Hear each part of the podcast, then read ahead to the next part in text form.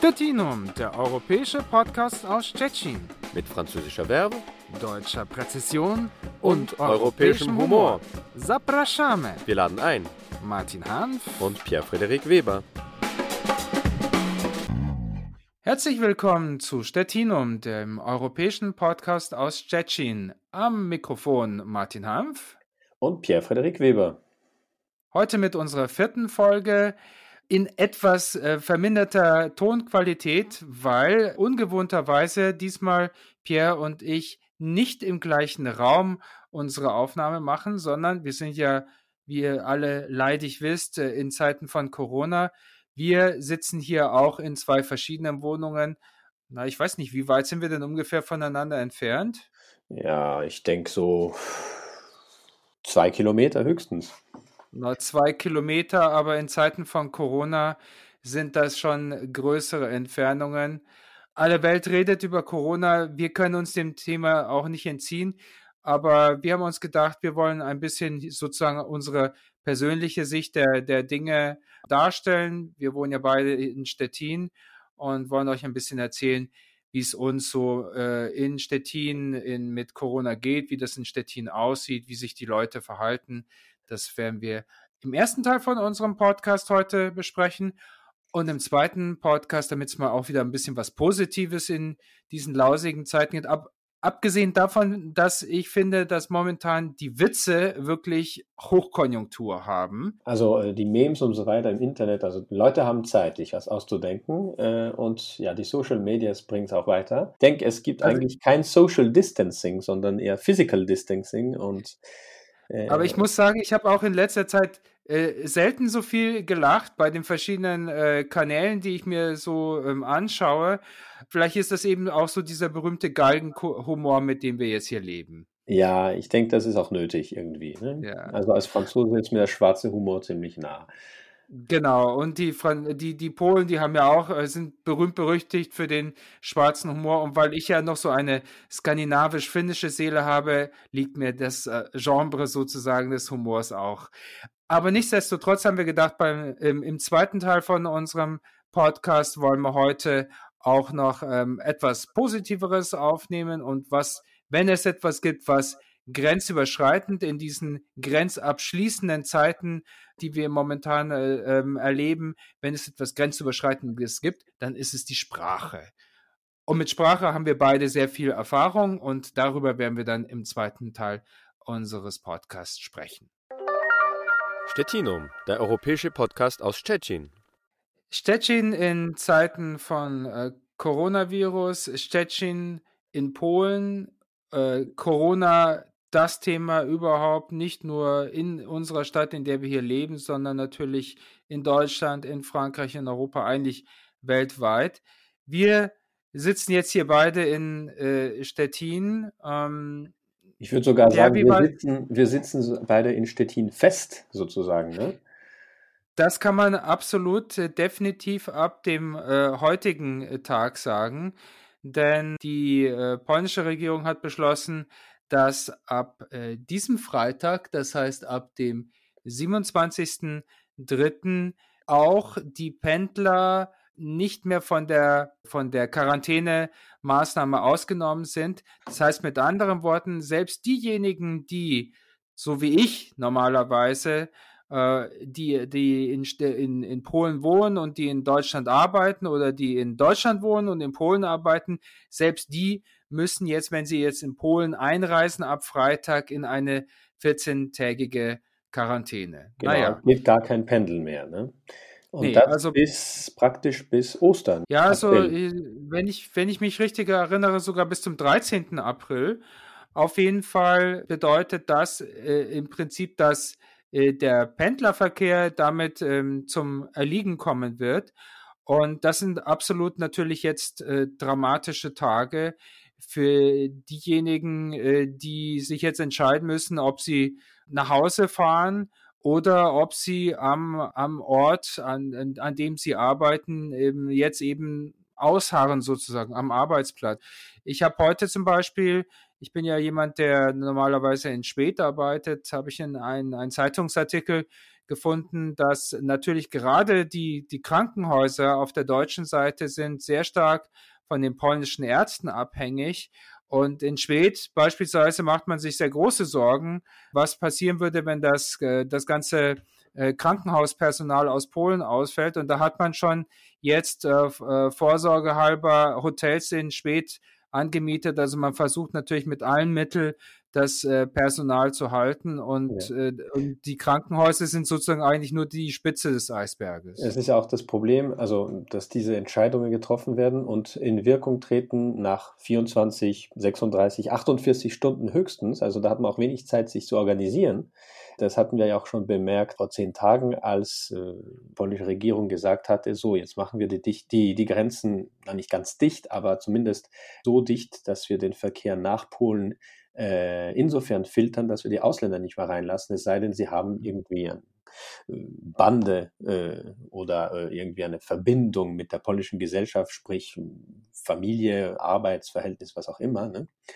Und da war auch wenig Zeit, um sich zu organisieren. Ne?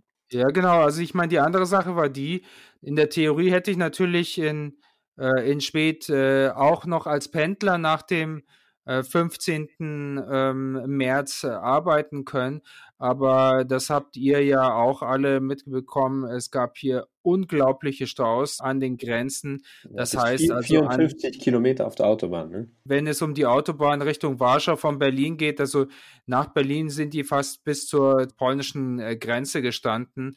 Also mit, mit anderen Worten, und das war ja nicht die einzige Autobahn, die total zu war. Auch hier die Autobahn Richtung äh, Stettin genau. äh, und auch andere Autobahnen. Also mit anderen Worten, da ist ja eigentlich schon fast äh, oder ist sehr viel von diesem Grenzverkehr äh, gestoppt worden.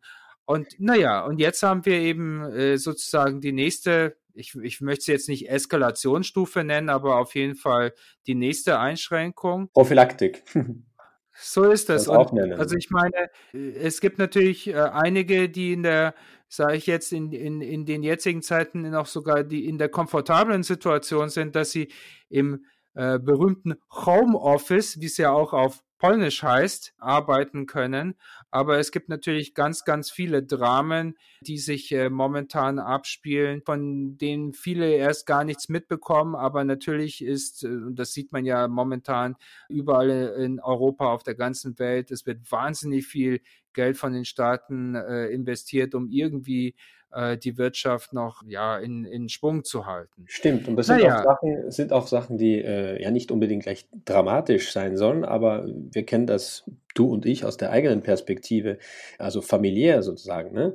Selbst wenn nichts Gravierendes äh, im Gange ist, äh, dadurch, dass die Grenzen jetzt ziemlich dicht sind, muss man sich da wieder mal Gedanken machen. Also in meinem Fall zum Beispiel, gut, meine Mutter lebt in Frankreich, ich habe auch Familie in Österreich, sitze in Polen und auf einmal sind wir alle getrennt. Ne? Wenn irgendetwas mhm. äh, Schlimmeres passieren sollte, ob in Frankreich oder, oder in Österreich, naja, da muss man auch darauf vorbereitet sein, dass man nicht unbedingt gleich einen Sprung machen kann oder darf. Ja.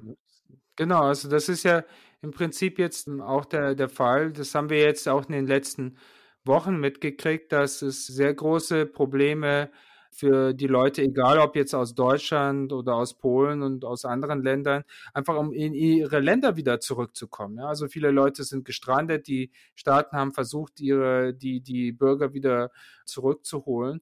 Und natürlich. Aber auch welche, die mit dem Koffer einfach zu Fuß über die Grenze ge gelaufen sind, um dann irgendwie nach einem Taxi zu finden, um weiterzukommen. Ja. Ne? Also, also gerade hier im deutsch-polnischen äh, Grenzgebiet äh, habe ich auch äh, immer wieder Anrufe bekommen, wie man denn jetzt von von Schwedt äh, ähm, auf die polnische Seite rüberkommt und habe dann äh, ganz wilde Geschichten gehört, wie Leute versucht haben, ähm, nach, nach Polen zu kommen, weil einfach zum Beispiel keine Züge mehr über die deutsch-polnische Grenze gegangen sind oder weil zum Beispiel auch die Busunternehmen nicht mehr die verschiedenen Linien angeboten haben. Ich habe auch mit Leuten in, in München zum Beispiel telefoniert, wo ich aufgewachsen bin. Und das, was ich schon, was schon interessant war, das hat sich, glaube ich, jetzt schon in der letzten Zeit so ein bisschen geändert, ist, dass sich die Einstellung, glaube ich, auch gerade in Deutschland ein wenig geändert hat. Das war äh, also in einer Zeit, wo in Polen schon die die Kinder nicht mehr in die Schule gegangen sind und es schon sehr viel stärkere Beschränkungen gab, da war das für viele ähm, in, in München, aber zum Beispiel auch noch, als ich in, in Schwedt war, ähm, an meinem Arbeitsplatz, wenn ich denen erzählt habe, was jetzt in Polen sozusagen schon passiert, für viele war das da in, zu dem Zeitpunkt noch irgendwie Abstraktion. Genau, in Frankreich ist es auch ziemlich äh, spät losgegangen, als es noch äh, eigentlich schon, schon, schon viel mehr Fälle und auch, auch äh, Todesfälle äh, äh, gab. Aber nachher ja, wurde das schnell sozusagen äh, aufgeholt. Aber das stimmt, ja, die Einstellung hat sich auch ziemlich stark geändert in Frankreich. Aber man muss noch äh, bedenken, wir haben ja Glück. Ja, wir leben in einer Zeit, wo wir alle verbunden sind über Internet, Telefon und so weiter. Also man kann sich aussprechen, ja. Es ist ja nicht die Isolation. Genau, so wie wir jetzt hätte. gerade. Genau, ne? genau, es ist nicht die Isolation, die man noch vor ja, 50 oder, oder, oder, oder noch mehr äh, Jahren äh, erlebt hätte. Ja. Also noch nie waren wir so stark verbunden, ja, solange die, Ser die Servers alles äh, aushalten, ja, weil mhm. natürlich ist jetzt viel mehr los im Netz. Ne? Auf der anderen Seite, das, was, äh, was mir zum Beispiel heute aufgefallen ist, äh, das Wetter war wunderschön draußen und da, da ist irgendwie die, der, der, der Kontrast zu dem, wie alles draußen aussieht und dem, was eigentlich jetzt gerade passiert, ist unglaublich groß. Es ist schon fast surrealistisch. Stimmt, stimmt. Das Einzige, was einen wieder zur Realität bringt bei dem schönen Wetter, ist doch immerhin, also das bemerke ich hier in unserem Viertel, dass die Spielplätze alle leer sind. Ja, und das ist bei dem Wetter natürlich ungewöhnlich. Mal gucken, wie sich das jetzt in den, der nächsten Zeit weiterentwickelt. Äh, äh, wir werden sehen, das nächste Mal, wenn wir unseren nächsten Podcast produzieren, sieht die Situation vielleicht schon wieder ganz anders aus. Ja, zum Schluss vielleicht einen kurzen Witz, den ich gerade im Internet gesehen habe. Und zwar, es ist so eine, eine kleine Zeichnung, also ein, ein, ein Vorstellungsgespräch. Da sieht man äh, die drei äh, Personen aus dem, aus dem Unternehmen, die gerade das Vorstellungsgespräch äh, moderieren. Und da kommt die Frage, wie, wo sehen Sie sich in fünf Jahren?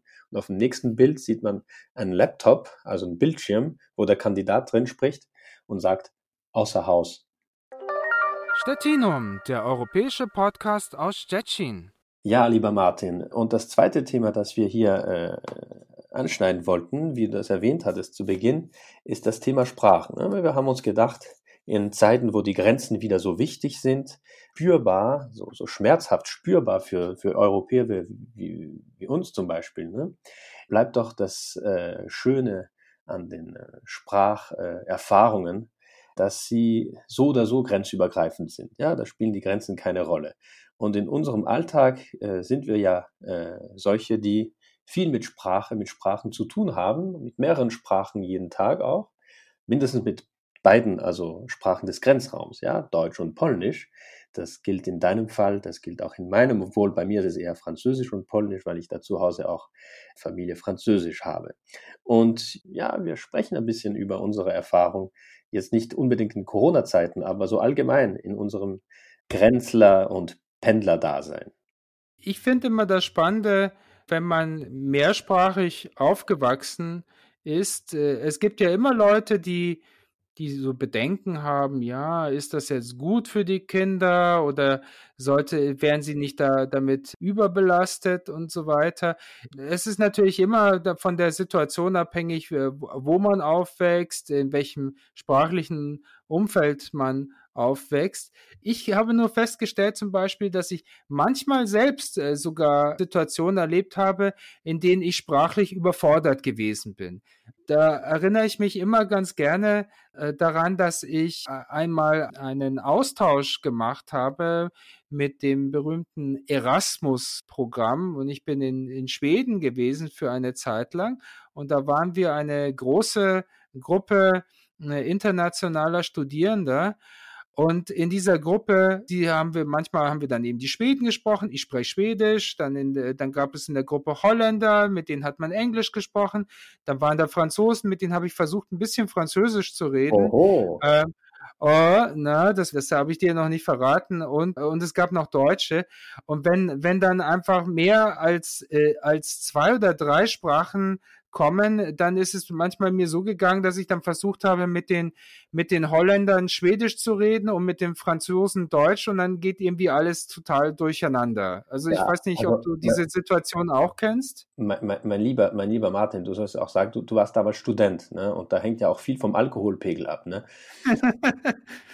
Also, wobei ich meine Erfahrung ist ja eher, wenn äh, je höher der Alkoholpegel ist, desto einfacher lässt sich in den verschiedenen äh, Sprachen äh, kommunizieren. Vielleicht kann man es bloß nicht mehr richtig unterscheiden. Stimmt, ja. Irgendwann konnte ich auch einmal Italienisch, aber das hat ist dann vergangen. Ne?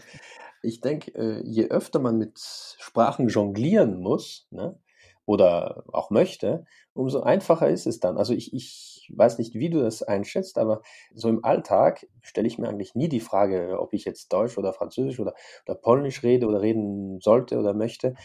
Es geht alles ziemlich natürlich und ich denke, dir passiert das auch, also dass du im Alltag, obwohl du eigentlich kein polnischer Muttersprachler bist, auch oft auf die polnische Sprache zurückgreifst, obwohl dir das eigentlich in der eigenen Sprache, sprich auf Deutsch oder Französisch, leichter fallen würde. Ne?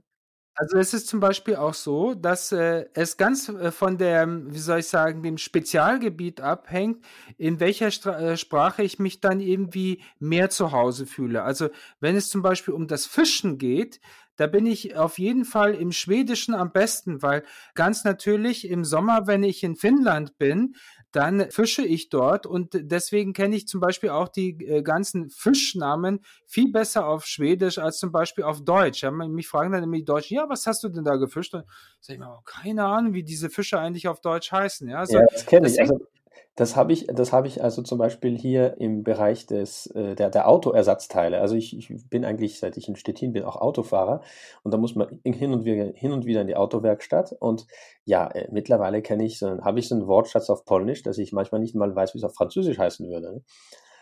Aber zum Beispiel, was dann wieder interessant war, ich erinnere mich am Anfang in Stettin, als ich noch wirklich äh, ziemlich miserabel Polnisch gesprochen habe, da hatten wir dann Handwerker in unserer Wohnung und ich habe dann irgendwie mit Händen und Füßen versucht, denen das auf Polnisch zu, äh, zu erklären. Aber natürlich waren das viele polnische Handwerker, die schon auf der deutschen Seite gearbeitet haben. Also wenn es dann um das Werkzeug ging, da war dann zum Beispiel wieder Deutsch die Lingua Franca für die für uns. Ja, also ja, ja. das ist ja vielleicht auch das, was man, was dann die, die, die, die Mehrsprachigkeit äh, so spannend macht. Wie du schon gesagt hast, die Übergänge sind äh, fließend. Ja, manchmal fängt man mitten auf Deutsch an und endet dann auch im, im Polnischen. Stimmt, mischst ähm, du auch manchmal, dass dir dann das Wort gerade einfällt in der Sprache und das ist also im, im, im Satz als Kontinuum so eingebaut?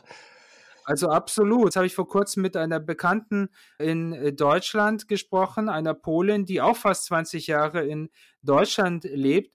Und ich glaube, wenn ein Außenstehender uns zugehört hätte, der hätte nur mit dem Kopf geschüttelt, weil, weil wir die ganze Zeit irgendwie Deutsch und Polnisch gemischt haben, gerade sozusagen, wenn es äh, um bestimmte, sage ich mal, bürokratische Begriffe geht, über die wir gesprochen haben, da haben wir dann eben das Polnische mit diesen Wörtern gemischt. Das erlebe ich immer wieder mit, mit Leuten, die irgendwie schon sehr lange in einem anderen Land leben oder eben die sich in beiden Sprachen auch sehr zu Hause fühlen. Stimmt. Sag mal, träumst du auch auf Polnisch? Ich erinnere mich leider ziemlich selten an, an meine Träume. Ehrlich gesagt, äh, ich glaube, dass ich immer noch äh, in, in, auf Deutsch träume. Und bei dir? Ja, also ich, ich, ich habe mich irgendwie ertappt, meine ich, also äh, auf Polnisch geträumt zu haben. Und mir kommt vor, ich habe im Traum eigentlich dieselben Fehler gemacht, wie ich, die, die ich auch mache, wenn ich wach bin. Ne? Das finde ich ja schon fast tragisch, dass sich das bis in deine Träume verfolgt. Aber vielleicht ist das ja eine, eine gute äh, Lernmotivation, um an seinen Fehlern dann zu arbeiten. Stettinum, der europäische Podcast aus Stettin.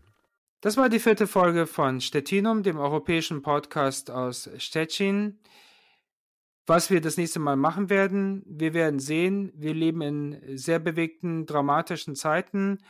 Aber ihr könnt euch darauf verlassen, Stettinum werdet ihr auch in Zukunft hören. Am Mikrofon verabschieden sich Martin Hanf und Pierre-Frederik Weber. Macht's gut. Tschüss. Tschüss. Stettinum, der europäische Podcast aus Stettin. Mit französischer Verbe, deutscher Präzision und, und europäischem Humor. Zapraszamy. Wir laden ein. Martin Hanf und Pierre-Frederik Weber.